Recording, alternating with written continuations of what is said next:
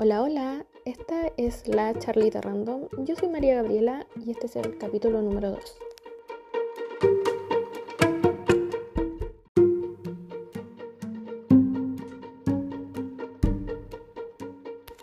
En esta ocasión vamos a hablar sobre el caso de Viviana Heger que ocurrió el año 2010 en Puerto Varas.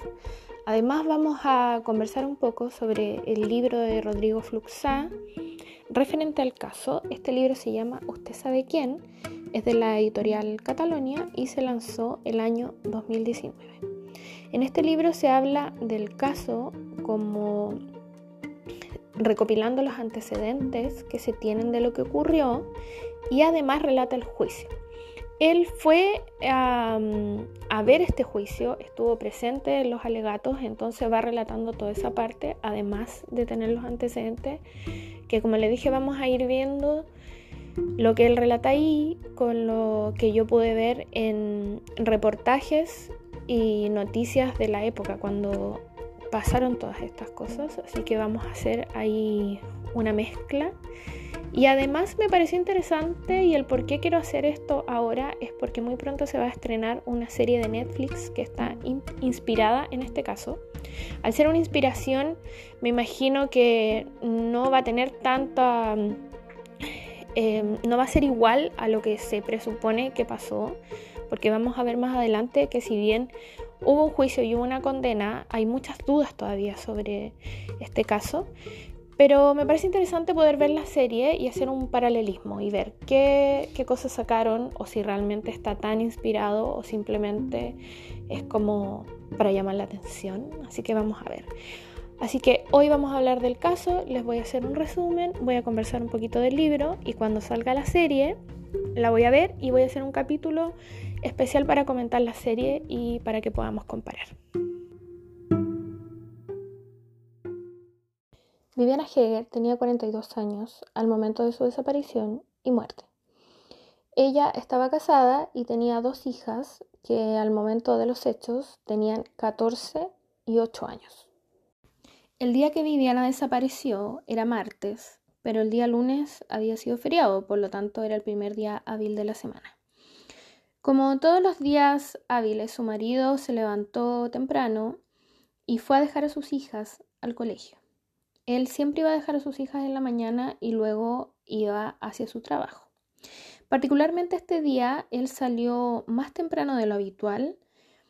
Eh, fue un poco insistente con sus hijas en salir temprano e incluso llegaron 15 minutos antes de la entrada al colegio. Eh, el colegio quedaba relativamente cerca, era cerca de 5 minutos en auto, pero esta vez llegaron 15 minutos antes y luego él fue a su trabajo. Jaime Enguita, que era el marido de Viviana Heger, se dirigió a su trabajo normalmente como todos los días, como le digo, iba un poco temprano. Al llegar tuvo una conversación con su secretaria que lo notó un poco extraño. Le preguntó si le pasaba algo y él le dijo que no y que más tarde tenía que ir a Puerto Montt a buscar plata eh, porque él era el encargado de pagar los sueldos. Mientras tanto, eh, Viviana estaba en su casa haciendo un par de llamadas. Su hija pequeña usaba... Mm, en los relatos dicen frenillos, pero me imagino que era como una placa removible. Y esta placa se había perdido. Entonces el fin de semana ella había estado llamando a la profe de la niña para preguntarle. Obviamente la profe le dijo como...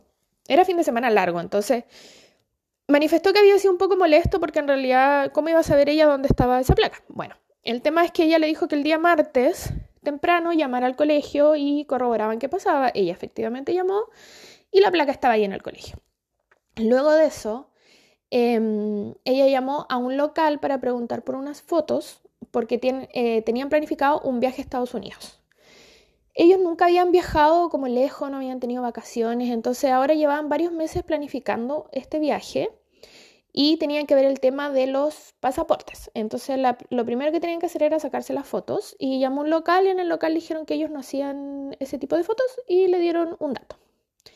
Después conversó con una apoderada del curso de su hija menor, em, porque para hacer el trámite de la visa, pasaporte, etcétera, etcétera, tenían que ir a Santiago. Entonces se iban a juntar en Santiago ellas dos porque justo iba a ser en vacaciones de invierno, iban a coincidir y conversaron sobre eso. Ya tenían comprado los pasajes para ir a Santiago y luego llamó a, una tienda donde, o sea, perdón, como un servicio de limpieza de chimeneas, que era un dato que le había dado su hermana.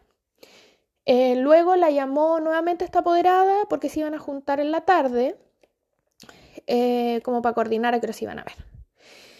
Y luego de eso pasó como media hora, eh, según esto es como el relato que se armó con las llamadas y, los testigos.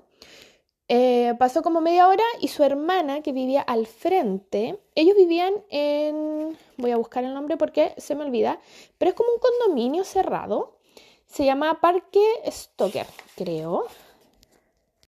Efectivamente, esto se llamaba Parque Stoker. Era una especie de condominio, pero las casas están eh, separadas entre sí. Eh, estaba hablando de gente que tiene una buena situación económica. Entonces, no era como que una casa estuviera muy pegada al lado de otra, pero sí su hermana vivía al frente. Ella salió y le llamó la atención que las cortinas estuvieran cerradas, porque a la hora que salió, que ya eran como las 10 de la mañana, obviamente ya la niña se venía al colegio, Viviana solía levantarse temprano, pero dijo, bueno, quizás hace frío, entonces no ha querido abrir las ventanas. No fue a la casa, ella iba saliendo también a su trabajo.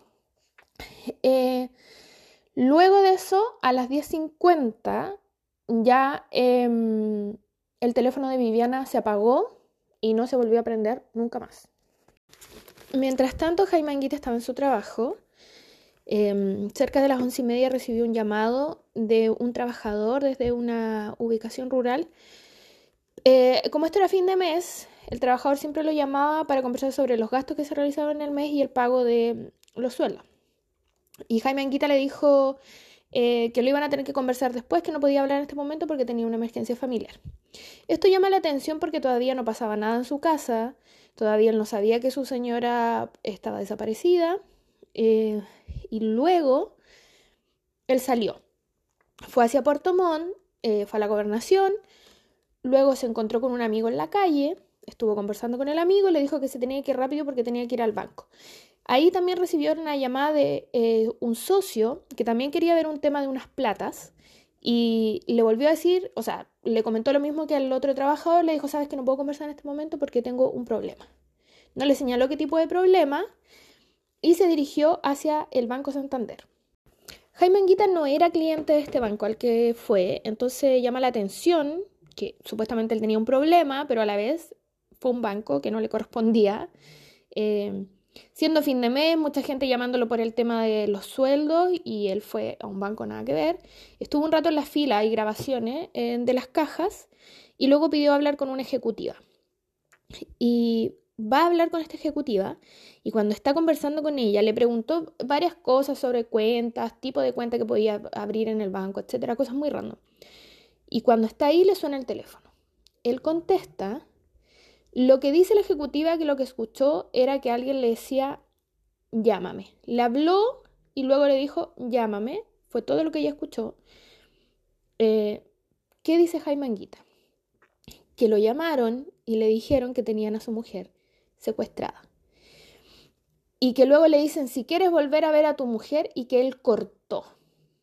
Eso es lo que dice Jaime Anguita. Que lo llaman y él piensa que esto es una broma, entonces él cortó el teléfono. Luego de este llamado, em, él sale de la sala de la ejecutiva, vuelve a la caja, hace un giro, y mientras tanto su hija estaba esperando, ya eran cerca de las 2 de la tarde. Vivian había salido a la una y se iba a juntar a almorzar con su mamá. Su hermana chica salía a las 4 de la tarde, así que estaba todavía en el colegio. Vivian estaba fuera del colegio y se quedó esperando a su mamá, que no apareció. Eh, ella, la mamá era Viviana y su hija es Vivian, por eso suena muy similar. Se quedó esperando y además tenía poca batería en el teléfono, entonces estaba un poco preocupada porque se le iba a apagar. Eh, finalmente el teléfono se apaga y ella le consigue el teléfono a una de sus compañeras que estaba con ella fuera del colegio, llama a su mamá y llama a la casa y no recibe ninguna respuesta. Jaime Anguita nunca llamó a Viviana Heger. Eh, para saber cómo estaba, para contarle este tema de que, eh, de que lo habían llamado, porque me imagino que si a ti te llaman, aunque, sea, aunque tú consideres que sea una broma, por, em, por si acaso, te comunicas con tu pareja y le dices, mira, me trataron de estafar, o qué está pasando, o ten cuidado, quizás te van a llamar a ti, qué sé yo. Así que, pero él nunca llamó. Como Viviana no llegó a buscar a su hija, eh, Vivian decidió irse caminando a la casa. Como les dije yo al comienzo, la casa quedaba cerca y se podía ir caminando. Llegó a la casa y lo primero que le llamó la atención es que el auto estaba fuera estacionado. Y además miró por la ventana y se dio cuenta que las llaves de la casa estaban adentro del auto. Ella entró por un costado de la casa y por la parte de atrás, em, que la puerta estaba sin llave. Ya no estaba abierta, estaba cerrada, pero no tenía llave, entonces ella pudo entrar, se podía abrir desde afuera. Lo que también le pareció muy extraño. Empezó a gritar a su mamá, no la encontró, subió a la pieza y notó que la, la casa en general estaba ordenada, pero la pieza estaba como que alguien hubiese revuelto las cosas. Y se acordó que su mamá tenía una caja abajo de la cama donde guardaba plata y esa caja no estaba. Como su mamá no estaba, eh, llamó a su papá y le dijo textual, la mami no está.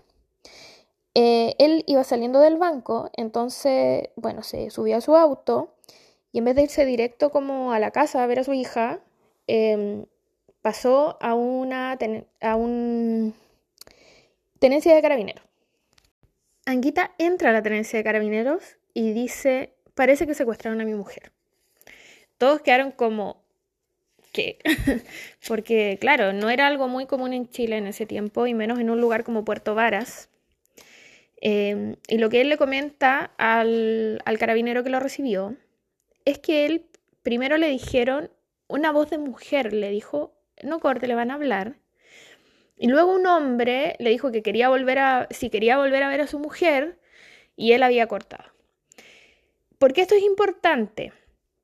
Luego se hicieron algunas pericias dentro de... Se supo de dónde se había llamado, que era un centro de llamados, y la persona eh, por la hora, bueno, en los centros de llamados, no sé si se acuerdan, que uno va y anota así como eh, la hora en que se llamó, cuántos minutos, no sé qué, etcétera, etcétera. Tenían toda esa, toda esa información. Pero eh, lo que decía la persona que trabajaba ahí es que había sido un hombre el que había llamado y que él andaba solo. Pero Jaime Anguita insiste en que fue una mujer primero y después eh, un hombre. Mientras estaba con carabineros, lo vuelve a llamar Vivian. Ya estaba muy alterada, entonces los carabineros le dicen, señor, váyase para su casa y vamos a enviar gente para allá. Eh, pero él decide, antes de irse a su casa, pasar a hacer una denuncia ahora a un, cuartel, de la PDI.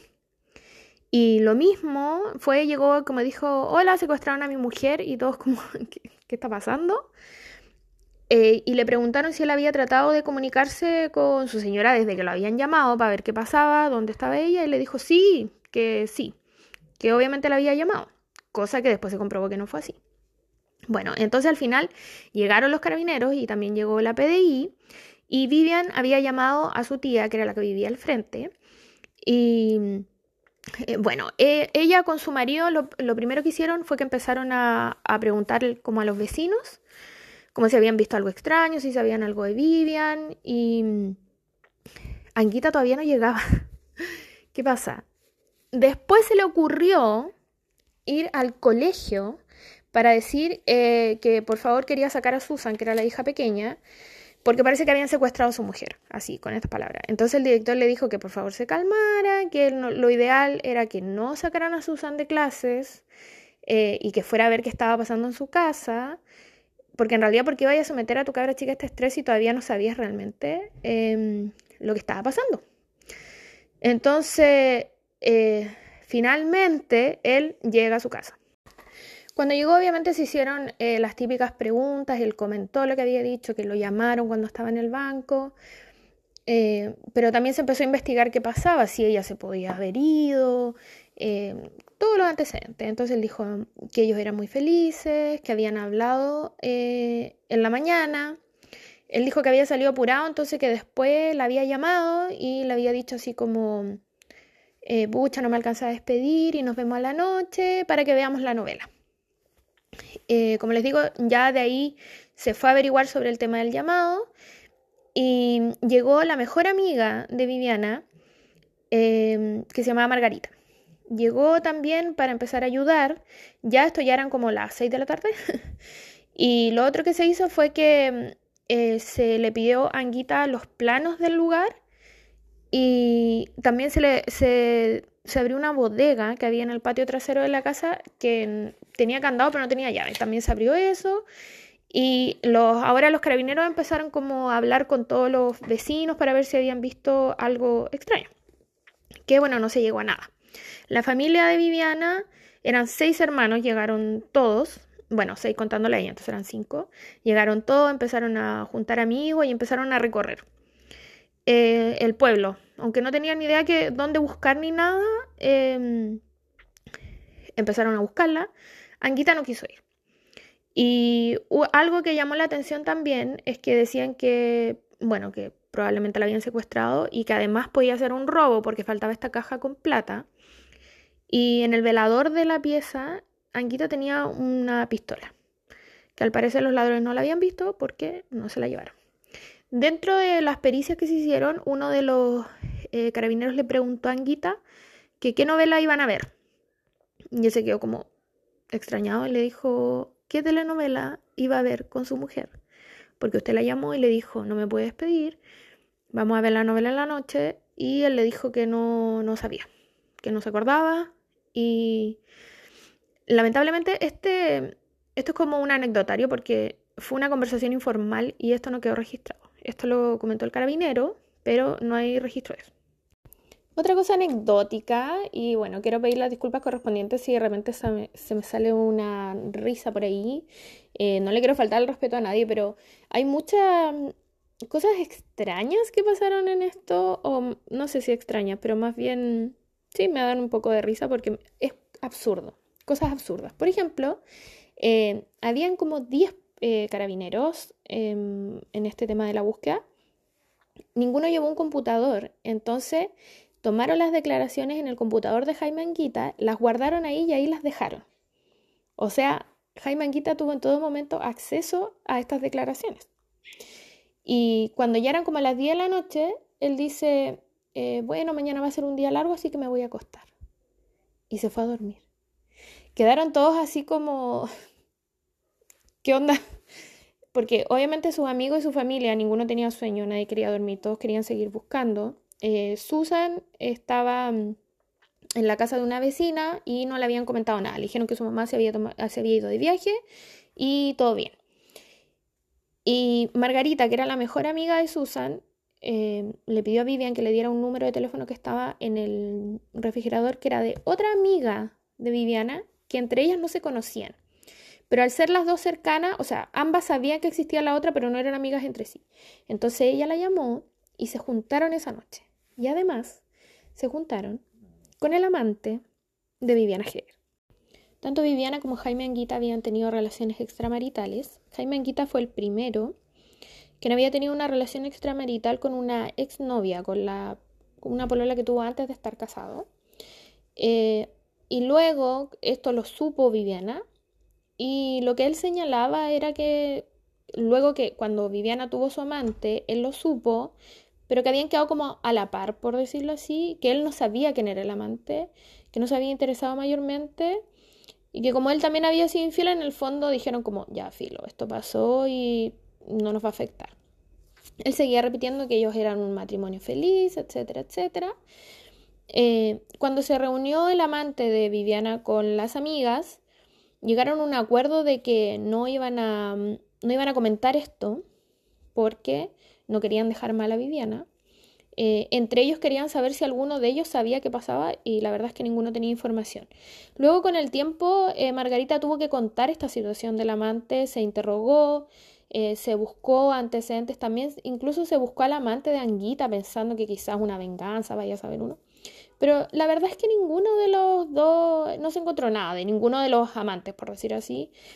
Y bueno, no fue más que un anecdotario dentro de todo. Y cuando ya habían pasado dos días desde que eh, Viviana desapareció, llegó su mamá. Cuando esto recién pasó, obviamente la familia no le quiso contar a la mamá porque ella era una señora mayor y para no asustarla, pero ya llegó un momento en que esto fue insostenible y la verdad es que la mamá siempre dijo que ella sentía que Jaime le había hecho algo. La mamá siempre dijo que el culpable era Jaime Anguita. Cuando había pasado una semana de la desaparición de su mujer, eh, Jaime Anguita tomó la determinación de volver al trabajo. Esto también fue como algo que le extrañó mucho a la gente. En general siempre todos han comentado, tanto la familia de Viviana como conocidos, etcétera, que sentía que había cierta frialdad de parte de Jaime con la desaparición de su señora. Por ejemplo, si bien él afirmaba en todo momento de que esto había sido un secuestro, eh, muchas veces dejó su teléfono en la casa, una vez se le quedó de un amigo, eh, pensando en que a lo mejor los secuestradores te podían llamar. Él simplemente ni ahí con su teléfono y un día se le ocurre, ya cuando ya había pasado una semana, como él sentía que ya tenían que volver como a la normalidad, em, le mostró la portada del diario a su hija menor y le dice, mira, tu mamá está desaparecida, eh, así que tú tienes que prepararte porque a lo mejor no la vas a ver más. Pensando que esta niña tiene en esos momentos ocho años. Otra de las cosas extrañas que pasó fue que Jaime Anguita se negó tres veces, nunca lo realizó, em, en hacerse una prueba de ADN. Él decía que por qué tenían que hacerle esa prueba, que de qué servía, pero lo que le decían es que no era porque él fuera sospechoso en ese momento, sino que para poder ir descartando dentro de la casa, por ejemplo, si periciaban algo, obviamente tenían que saber, ya, este es el ADN de Viviana, este es de su marido, este es de sus hijas, porque ellos estaban en la casa. Obviamente, muchas cosas iban a tener su ADN, pero tenían que ver si había algún ADN eh, extraño. Pero nunca, él, él nunca se lo hizo, siempre lo negó. Y es súper raro porque en general los carabineros y la PDI eran súper condescendientes con él. Incluso también eh, varias veces fueron a periciar la casa y le avisaban. Como, mañana vamos a ir a revisar esto, mañana vamos a hacer una prueba de esto. Cuando, independiente de que él no sea sospechoso, supone que si tú quieres ir a revisar una escena de un supuesto crimen, desaparición, no tienes que avisar para que las cosas estén tal cual. Porque obviamente si hay alguna prueba, alguien la puede limpiar. Entonces, muchas de estas cosas se han cuestionado. El por qué eran tan condescendientes con él. Obviamente la, gente decía como... Los que trabajaban en el caso decían, no, lo que pasa es que él no es sospechoso. Pero aún así creo que aunque eh, la familia no sea sospechoso, tienes que tener cierto, cierto cuidado si estás tomando pruebas. Cuando llegó, llegaron las vacaciones de invierno, las hijas de eh, Viviana y Jaime se fueron con su abuela a Quillota. Y uno de estos días Anguita eh, habla con, la gente que estaba todavía en su casa, que eran de la PDI, y le dice como saben que necesito estar solo, así que por favor se pueden ir. Eh, y bueno, creo que era un solo funcionario que se quedó como en el patio. Y él fue para allá y le dijo como, oye, en verdad quiero estar solo en mi casa, así que por favor, así como retírate. Y también se supo que mm, él había hecho unos carteles con una recompensa. En realidad, él ofreció una recompensa de 5 millones de pesos. Em, los carabineros y la PDI le habían recomendado que no hiciera eso porque obviamente se iban a llenar de pistas falsas, llamados y cosas. Pero él lo hizo igual. Él tenía dos versiones de este cartel. Eh, uno que, bueno, los hizo en Word que decía que ofrecía 5 millones. Y había uno que decía que ofrecía este dinero con fecha de término el día 10 de agosto. Durante varios días, la mamá de Jaime, que había, bueno, luego que las niñas volvieron de sus vacaciones, la mamá de Jaime estaba con él en su casa porque lo estaba ayudando obviamente con el tema de la casa en general, la cocina, etc. Y ellos también tenían una empleada. Tanto la mamá de Jaime como la empleada señalaban que sentían un olor extraño. Pero él decía que no sentía nada y eso quedó en nada. El día 10 de agosto, eh, Jaime dice que estaba en su pieza.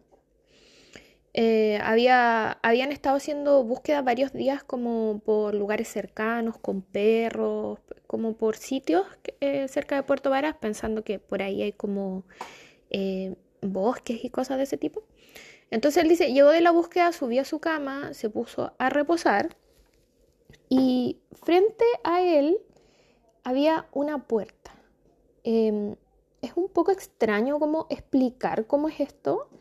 Se ha dicho que es un entretecho, pero en realidad no es un entretecho porque no está en el techo, sino que eh, este es un segundo piso y ellos tienen como una doble pared, por decirlo así. Había una puerta y ahí era como un lugar donde podías guardar cosas, pero era, una era muy pequeño.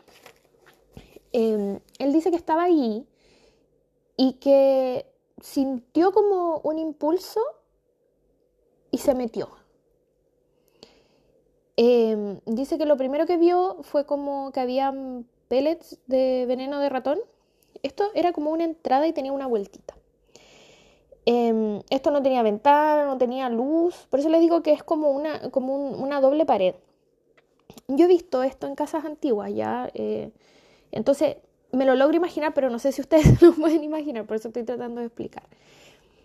Em, bueno, él dice que ahí había una caja que tenía un millón doscientos mil pesos, eh, había un lápiz y eh, él como que, como les digo, sintió este impulso y empezó a caminar. Y cuando da la vuelta, porque esto es como una L dentro de la pared, cuando da la vuelta, encuentra el cadáver de su mujer. Habían pasado exactamente 42 días desde la desaparición de Viviana y justo ese día se cumplía el plazo que había dado Jaime Anguita para entregar la recompensa. Era el 10 de agosto y él señala explícitamente que encontró a su mujer a las 18.34. La madre lo escuchó emitir un grito y lo extraño es que él no llamó a la policía hasta cerca de 21 minutos, se dice, em, está consignado 21 minutos después. No se sabe qué hizo en esos 20 minutos. Eh, está la transcripción aquí del llamado. Em, él llama y le dice así como, eh, mire, véngase urgente para la casa. Y el carabinero le dice, ya, ¿qué pasó? Y, mm, perdón, era un comisario. Y le dice, que está en la casa. ¿Quién? Viviana. le dice, no, no me esté lisiando. Así es que yo escuché la grabación y era así, no, no me esté lisiando. Y le dice, pero está muerta. ¿A dónde? Es en el entretecho. Voy para allá. Ya. Y ahí llegan carabineros y lo primero que le dicen como que qué onda esa puerta, porque dentro de los planos no estaba esa, esa parte del, em, de la construcción. Entonces, em, él le dice que en el plano original no estaban, porque ellos después habían hecho construcciones, o sea, habían hecho arreglos en la casa. Y, pero le dijeron, pero si usted sabe que existía esto, como nunca nadie revisó o usted no nos dijo como revisen ahí y él le dice, eh, yo sabía que este lugar existía, pero no lo recordaba en mi memoria.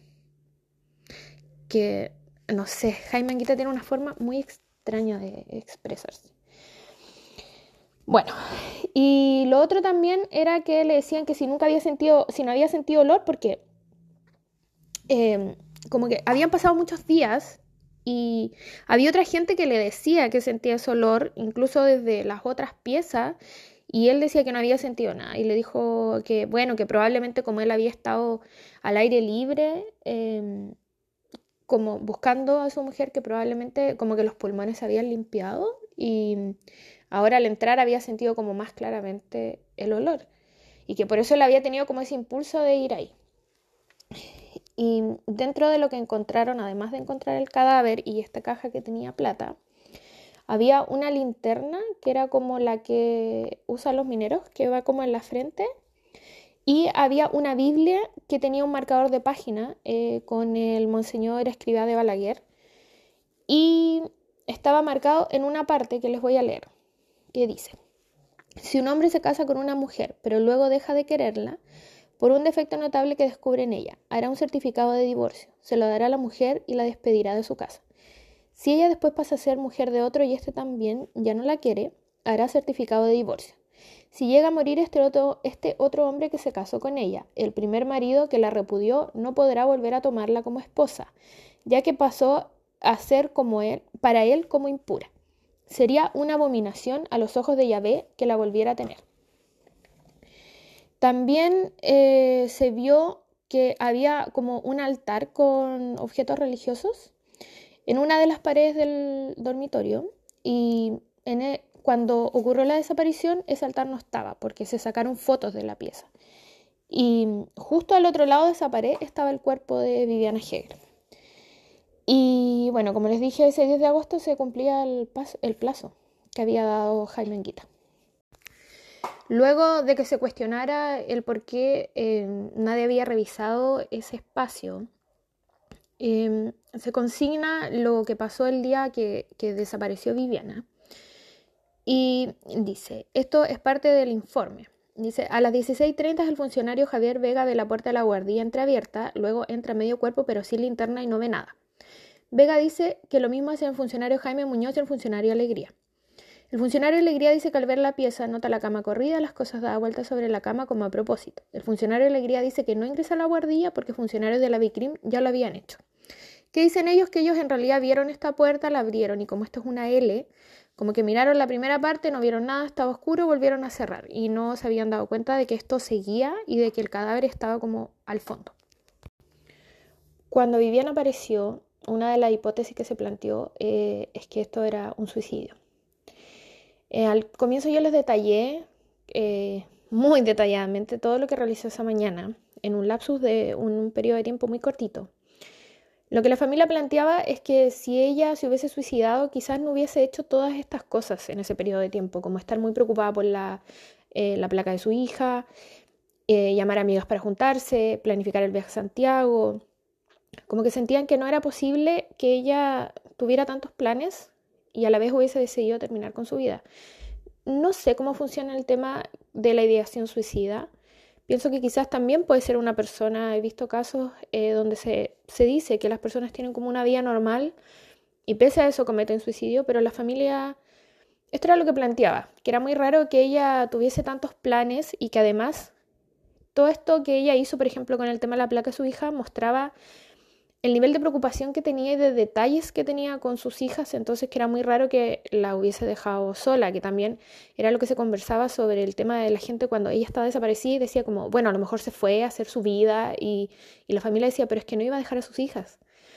Porque no tenía sentido que tuviera todos estos detalles, estuviera tan preocupada siempre y fuera tan insistente en estas cosas, para después simplemente desaparecer. Entonces por eso quedaba esa duda. También eh, se planteó que por la forma en que se encontró el cuerpo, no había posibilidad de que fuera un suicidio, ya que tenía eh, las piernas de una forma extraña. Eh, no había posibilidad como de que ella hubiese quedado de esa forma, como estaba ahí, si hubiese cometido suicidio. Además, también se planteaba el por qué iba a ir a suicidarse a, este espacio tan pequeño, ¿por qué no simplemente lo podría haber hecho en cualquier espacio de la casa? Aunque también ahí se planteaba que quizá era como para que las hijas no la vieran. Luego de la aparición del cuerpo de Viviana, pasaron cinco años donde la investigación no llegó a nada. El primer informe forense indicó eh, posible suicidio, lo que la familia no estaba de acuerdo. Jaime Anguita sí lo señalaba posible, pero eh, la familia me refiero eh, su mamá, sus hermanos. Y luego de eso hubo tres análisis forenses más. Eh, ninguno fue concluyente. En todos se decían cosas distintas. Eh, incluso en un traslado del cuerpo se perdió la blusa de, de Viviana Heger que llevaba en ese momento, también se difundió una imagen en la cual en la bota de Viviana había un trébol que estaba verde. Eso quedó siempre como la duda porque la gente decía, ¿cómo si ella llevaba 42 días en esta guardilla entre techo? ¿Cómo iba a tener un, un trébol verde, como fresco? Eh, hubo mucho hubo gente de la PDI sancionada, porque como les digo, finalmente eh, esto quedó en nada. Hasta que en, diciembre del 2015 aparece eh, un fiscal con un dato que le dieron que cambió toda la investigación. Acá es cuando aparece la figura de José Pérez Mancilla. Clarita Ruiz era expareja de José Pérez, ella en un momento estuvo presa eh, y a su compañera de celda, yo no sé si esto fue en la cárcel o prisión preventiva, pero a su compañera de celda le señala de que José Pérez la tenía amenazada de muerte y que ella estaba muy asustada porque él además le había contado que él había asesinado a Viviana Heger. Acá es cuando hay un giro porque aparece este sicario. ¿Por qué sicario? Porque se comenzó a investigar y finalmente él reconoció que había matado a Viviana, pero él dijo que esto había sido un encargo de Jaime Anguita. Jaime Anguita le habría pagado, o sea, le había ofrecido 5 millones de pesos por matar a su mujer. Finalmente, él había ido el día que desapareció Viviana, la habría matado, la escondió en esta guardilla o doble pared que les digo yo, y luego Jaime Anguita solamente le habría pagado 2 millones y medio de los 5 prometidos. José Pérez relata que Jaime Anguita la había llamado y le había dicho que tenía un trabajito para él. Él muchos años atrás le había hecho algunos labores menores en el, en el hogar, entonces se ubicaban, era algo así como maestro chasquilla. Él dice que ingresó por el paso peatonal de Parque Stoker, porque esto era un condominio cerrado, y que fue a la casa que la señora Viviana iba saliendo, y que él le dice que estaba haciendo un trabajito por ahí y que necesitaba unas herramientas que si se las podía prestar, porque él sabía que ella tenía esas herramientas, ya que había hecho algunos trabajos en su casa anteriormente. Entonces ella le dice, sí, que no hay problema, que ella justo iba saliendo, deja las llaves en el auto, por eso las llaves estaban adentro del auto. Deja las llaves de la casa en el auto y va hacia la bodega. Él la sigue y dice que ahí la toma por atrás y la empieza como a asfixiar. Bueno, él la toma por atrás, ella forcejea un poco, después ella en el fondo como que se rinde y ahí entran a la casa, van conversando porque ella le dice, si necesita plata yo puedo llamar y te puedo dar plata. Y le dice, no, no, no. Y ella después le dice, pero ¿qué pasa? ¿Quién te mandó? Y él ahí le dice, usted sabe.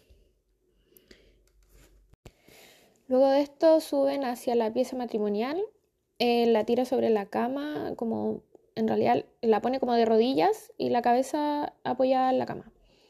Eh, toma una bolsa plástica, le cubre la cabeza y finalmente ella fallece asfixiada. José Pérez toma una frazada, pone el cadáver de Viviana sobre la frazada, ingresa a, a esta guardilla y la deja ahí. Luego él se retira de la casa, eh, toma un bus o micro, algo así, que lo lleva hasta Puerto Montt, y ahí él ingresa al al centro de llamado y llama a Jaime Anguita, ya que él señala que fue él quien lo llamó y que Jaime le había dicho que iba a estar en el banco, entonces que lo llamara y le dijera eh, esto de tengo secuestrada a tu señora y bla, bla, bla. El día en que Viviana desapareció, como les conté al comienzo, se ubicó rápidamente desde donde se había hecho la llamada del supuesto secuestrador. La persona que trabajaba en ese local dio su testimonio en el juicio pero el tema del supuesto sicariato se supo en 2015 y el juicio fue en 2017. O sea, habían pasado siete años desde el día de los hechos.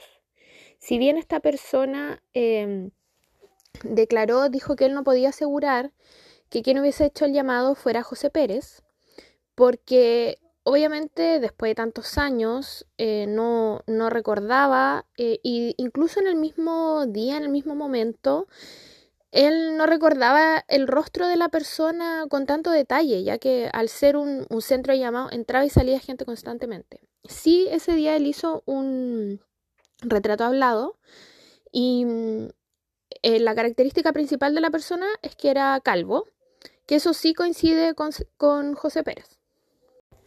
Cuando José Pérez declara que quedan algunas dudas que no pudieron ser resueltas, eh, primero el por qué Jaime Anguita elegiría un presunto sicario. Él nunca había hecho eh, este tipo de crimen, no tenía antecedentes de este tipo, pero además era una persona que no manejaba, no tenía automóvil, como dicen, él supuestamente entró caminando eh, y salió caminando del lugar, eh, lo que parecería muy extraño, siendo que es un asesinato. Y segundo, que él no llevaba nada como para poder matar a la señora Viviana. Se supone que él encontró una bolsa arriba de la cama y con esa bolsa plástica la asfixió. Entonces, ¿cómo irías tú a un presunto asesinato sin, sin siquiera estar preparado. También quedan algunas dudas sobre el relato porque, por ejemplo, él comentó que bueno, que ingresó con el cuerpo y la dejó en tal lugar, la cabeza estaba aquí. Y los peritos decían, no, pues la cabeza estaba en otro lado, pero también siento que con el pasar de los años quizás se pueden haber olvidado detalles y cosas así. Eh, pero sí hay muchas incongruencias en el relato. Hay gente que cree que él creó el relato en base a lo que alguien le contó o que es un relato en el fondo con las pruebas que ya estaban, ya que él nombraba algunas cosas. Por ejemplo, me llevé la cámara, que justo era una cámara que desapareció, que todos sabían que esa cámara no estaba. Entonces mucha gente cree que este relato es inventado. El por qué mm, tampoco se sabe. Hay teorías que podrían decir que a lo mejor, bueno, se sabe que, que Jaime Anguita no fue directamente porque él no estaba en ese momento en, en, su casa y hay muchos testigos que lo vieron, que mucha gente dice también que él quizás hizo todo este recorrido para que hubiese pruebas de que él no estaba en la casa. Por ejemplo, eh, se encontró con un amigo, se bajó del auto, se quedó conversando, después fue al banco, estuvo en la fila, habían cámaras, se salió de la fila, fue donde la ejecutiva. Como que piensan que todas estas cosas quizás las hizo porque sí él había planificado que alguien fuera a matar a su señora eh, eh, que él tener la coartada de que él no fue porque él estaba en otro lugar y había señas de que él estaba en otro lugar. Queda la duda también, claro, ¿fue o no fue José Pérez? O si a José Pérez le contaron esto y él por algo que no sabemos se inculpó. Si no fue José Pérez, si fue otra persona o si alguien lo ayudó. Porque también dice, ¿cómo vas a entrar a este lugar vas a hacer todo esto, vas a salir como si nada, vas a mover el cuerpo, que igual es un poco difícil mover el cuerpo hacia ese lugar. Son muchas interrogantes que quedaron luego del juicio. Eh, quizás le pareció un poco extraño que luego de la búsqueda, o sea, de que encuentran a Viviana, yo al tiro les comento como no pasó nada con la investigación, porque claro, al momento de encontrarla yo lo primero que pensé fue como seguramente se van a llevar a Anguita preso y luego se va a desarrollar la investigación, pero en realidad eso no pasó en un comienzo porque no tenían pruebas de nada y nunca lo pudieron culpar de nada. Entonces pasaron muchos años en que la investigación simplemente no avanzó. Él hizo su vida normal y solamente estuvo en prisión preventiva cuando ya José Pérez lo declara como la persona que le pagó para mm, cometer este asesinato. Y personalmente algo que a mí me llamó la atención, que cuando hicieron la reconstrucción de escena, eh, José Pérez comenta que solo le pagaron 2 millones, creo, no estoy seguro si eran 2 millones, 2 millones y medio, de los 5 prometidos. Y que él, bueno, se había juntado con Anguita, él le había pasado un sobre y le había dicho como ya ándate rápidamente porque me pueden ver los de investigaciones. Que él llegó a su casa, ahí contó el dinero y se dio cuenta que era menos. Y que él no había hecho nada porque eh, le había dado como miedo porque Anguita ya eh, sabía que él había matado a Viviana y él pensaba que Anguita podía tener una pistola y dispararle. Eh, y lo que me llama la atención de ese relato es que si él es un sicario, si él fue a matar a alguien, eh, porque esta persona quizás no se sintió capaz o porque, bueno, obviamente para no verse involucrado, mandó matar a su señora, no lo hizo él. Pero ¿cómo tú como sicario vas a tener miedo de lo que haga la otra persona? Siendo que tú a lo mejor podrías haber ido con un arma o podrías haber ido con otra cosa y decirle como, oye, págame la plata. Pero él dice como, no, yo le tenía miedo al señor Anguita y él se aprovechó de, eh, me hizo weón. Y es como, pero si tú eres un sicario, como que tú podrías ir y decirle, amenazarlo. Decirle como, te voy a matar a ti. Así como maté a tu señora y nadie se dio cuenta, te voy a matar a ti. Pero él le tiene miedo a Anguita, entonces es muy raro, toda esta historia que se armó es muy extraña. Otra duda sobre el relato es que dentro de las pericias forenses se determinó que Viviana tenía marcas de amarras en las manos, perdón, en las muñecas. Em, cosa que José Pérez dice que él nunca la amarró, sino que él la tomó muy fuerte por ambas manos. Entonces ahí hay como también una incongruencia. Eh, también que decían cómo él la iba a haber tomado de ambas manos y a la vez le pone la bolsa. Em, como que es humanamente difícil, por eso se cree que tuvo ayuda. o si es que no fue él, que fueron otras personas, pero que era muy raro que, que, no, que él pudiera haber hecho todo, todos esos movimientos solo. Esa también era otra duda, pero él dice que él no la amarró, pese a que están estas marcas. Otra marca extraña que tenía, acuérdense que le hicieron cuatro pericias forenses, entonces querían ver si es que le habían inyectado algo, porque habían visto unas marcas en el brazo, como el cuerpo ya estaba en proceso de descomposición, no era muy claro, y por eso necesitaban periciar la blusa, para ver si la blusa tenía algún hoyito, por ejemplo, de que hubiese entrado una aguja, pero la blusa en una de estas pericias se perdió. Entonces eso quedó en nada. Otra teoría que mucha gente apoya es que el único momento en que Jaime Anguita estuvo solo fue cuando sus hijas se fueron con su mamá a Quillota y él pidió que la gente de la PDI saliera. Les dijo como ya llevo mucho tiempo con gente acá, quiero estar solo. Y lo que dice la gente que quizá en ese lapsus em, se llevó el cadáver de Viviana a la casa. Mucha gente cree que el cadáver no estaba ahí, ya que no se encontró antes, ya que el olor se empezó a percibir luego de las vacaciones de invierno. Eh, también se cree eso por el tema del trébol que les dije. Eh, y, y, también dentro de los informes se decía que no correspondía como la data de muerte a 42 días. Entonces mucha gente cree que el cadáver fue ingresado a la casa. El por qué Jaime habría hecho eso no hay una explicación para esto, pero es parte de las teorías y también se ha difundido mucho esta idea de que el cadáver en realidad no estaba ahí, que como Viviana también tenía esta marca que les dije yo de amarras, que quizá ella estuvo secuestrada unos días, luego la mataron y luego la fueron a dejar a la casa. Vivian, la hija mayor de Viviana, ya era mayor de edad cuando aconteció el juicio. Ella siempre apoyó a su padre ella nunca creyó eh, el, que su padre había participado el asesinato de su madre.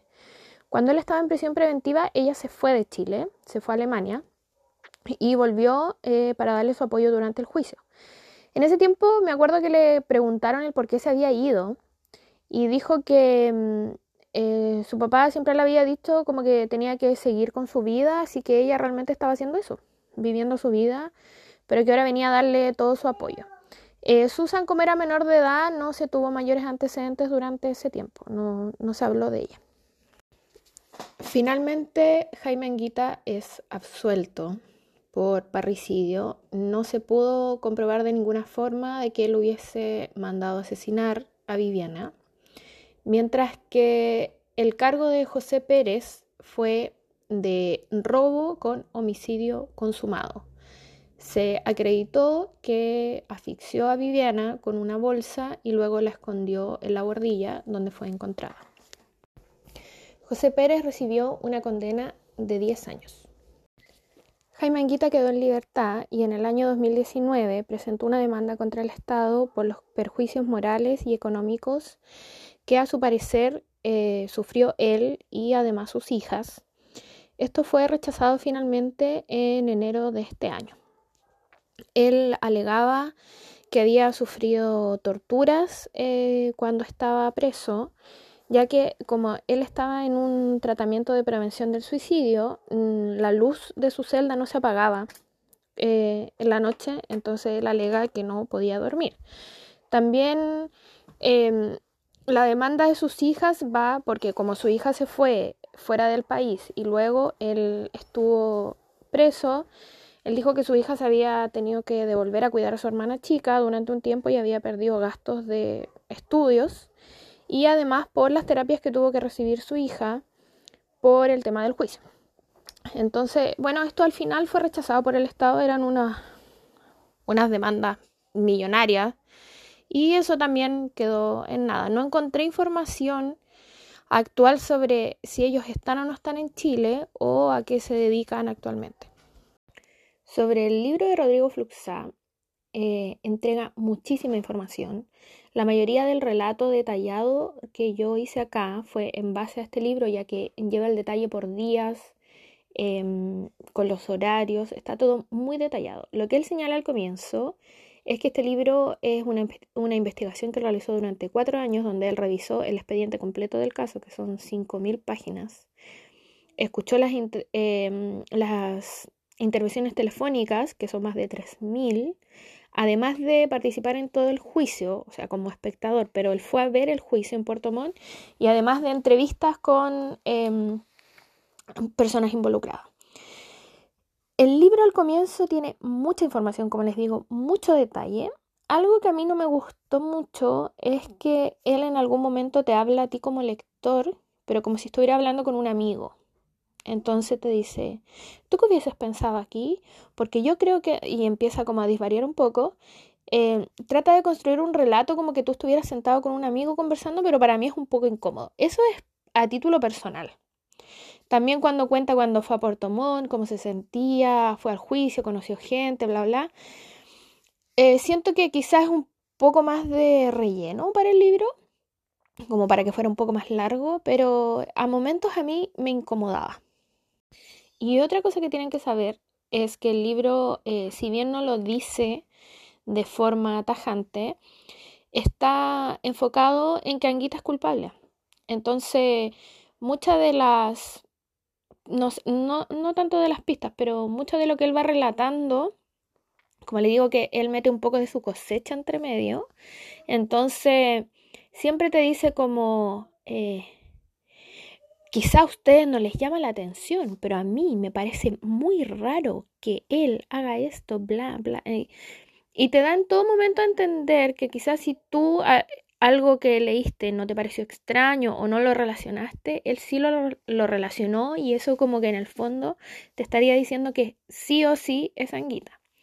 Yo personalmente también creo que Anguita está involucrado, pero quizás me hubiese gustado un relato más neutro es muy difícil. Es muy difícil encontrar un relato neutro, sobre todo en los casos. Generalmente uno toma un lugar y eso también está bien, pero se nota mucho en el libro eh, que, está, te está condicionando, está condicionando al lector a decir, sí, este es un, este es un hombre malo, eh, este es un hombre extraño, por conductas que, a mi parecer, eh, podrían darse. Siento que es muy... No me gusta cuando dicen un ejemplo, voy a dar un ejemplo burdo. Eh, cuando, cuando Anguita conversaba no miraba los ojos. Entonces eso quiere decir que oculta algo. Entonces él es el culpable. Porque siento que hay muchas expresiones físicas que no se dan de todas las formas, eh, o sea, no se dan de la misma forma en todas las personas. Entonces creo que hay que dejar un poco de lado como el creer que cierta gente va a reaccionar de cierta forma eh, o que si no reaccionaste de cierta forma o no hiciste tal cosa que tú harías, eso te hace culpable. Creo que hay que poner ojo en eso. Pero como les digo, si quieren leer el libro, tiene mucha información, mucha información. Eh, sí, para mí se me hizo mucho más entretenido la primera mitad, donde se relata lo que va pasando, lo que es netamente del caso. Ya cuando parte la parte del juicio, siento que tiene mucho relleno. Eh, pero claro, es el libro de él y es su, es su percepción. El libro se llama, usted sabe quién, Nota sobre el homicidio de Viviana Heger. Entonces él construye su relato, lo que él vivió, cómo él lo vio y bueno, es su percepción personal. Y es su libro está bien. Pero les dejo eso. Me pasó también que tengo otro libro de Fluxa que no lo he leído. Lo abrí recién, que es eh, Solos en la Noche, que es sobre Samudio, el asesinato de Samudio. Y lo abrí, lo abrí para comprobar si la forma de presentarnos el relato era la misma. Y resulta que no. Eh, en el libro sobre Samudio no está esta intervención o esta interpelación al lector. Entonces, no sé cuál es la forma de escribir de Fluxa. Quiero comprarme ahora uno que escribió sobre la Blondie, en la discoteca Blondie, eh, para ver qué onda. bueno, de todas maneras, eh, como les digo, eh, si bien siento que el caso de Samudio es un poco más corto, porque mm, no hay tanto antecedente y no fue tan largo como este en que hubo una búsqueda de tantos días, etcétera, que pudo haber alargado más. Eh, sacando eh, prólogos, fotos y cosas, eh, tiene como 100 páginas, ya como de escritura.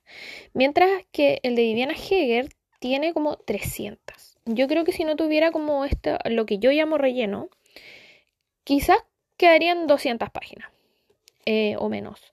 Entonces, como le digo, bueno, es un libro bien gordito, pero hay muchas cosas que para mí no fueron muy relevantes, pero esa es mi percepción. Quizá hay gente que le gusta eh, que se relate el caso de esta forma o el juicio con más impresiones personales.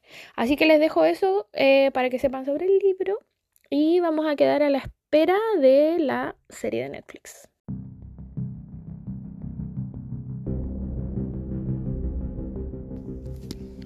Y con esto voy finalizando. Agradezco mucho si llegaste hasta acá. Este caso era bastante largo. Como dije al comienzo, pese a que hubo un juicio y una condena, siento que nunca vamos a saber realmente qué pasó con Viviana.